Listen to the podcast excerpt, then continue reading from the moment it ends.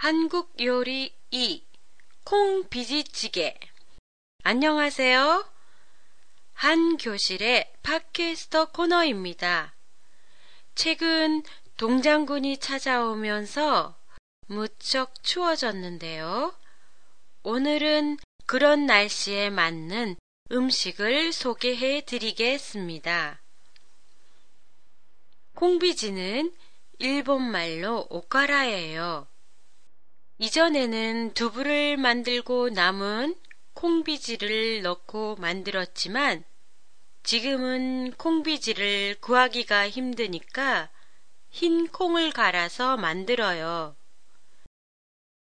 흰 콩으로 만드는 것이 번거로우면 슈퍼에서 파는 콩비지나 한국 식료품에서 파는 콩비지, 날 콩가루를 물에 개어서 사용하셔도 돼요.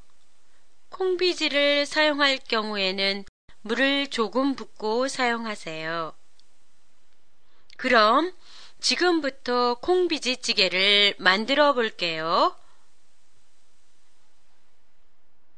재료 흰콩 1컵 돼지고기 기리오토시 200g 배춧잎 석장 대파 한 뿌리, 다진 마늘 한 큰술, 다진 생강 한 작은술, 간장 1땡고 큰술, 참기름 두 큰술, 부춧가루, 식용유, 소금 약간씩. 만드는 방법.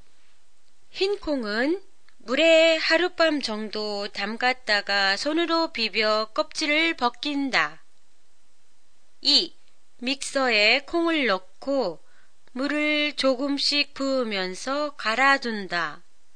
걸쭉한 죽 상태. 3.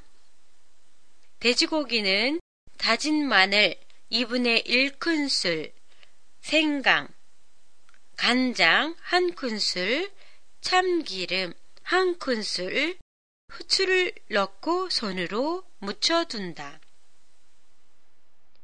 4. 배춧잎은 살짝 데쳐서 물기를 꼭 짠다. 5. 사에 대파, 남은 분량의 마늘, 간장, 참기름, 약간의 소금을 넣고 무친다. 6. 냄비에 기름을 둘러 고기를 볶는다. 7.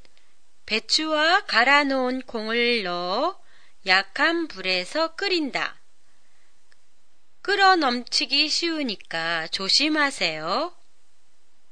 8. 20분 정도 끓이고 나서 소금으로 간을 한다.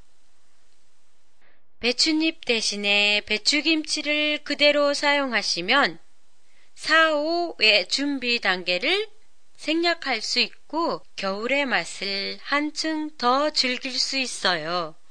다음 주에는 한국의 요리 3, 김치찌개 만드는 법을 보내드리겠습니다.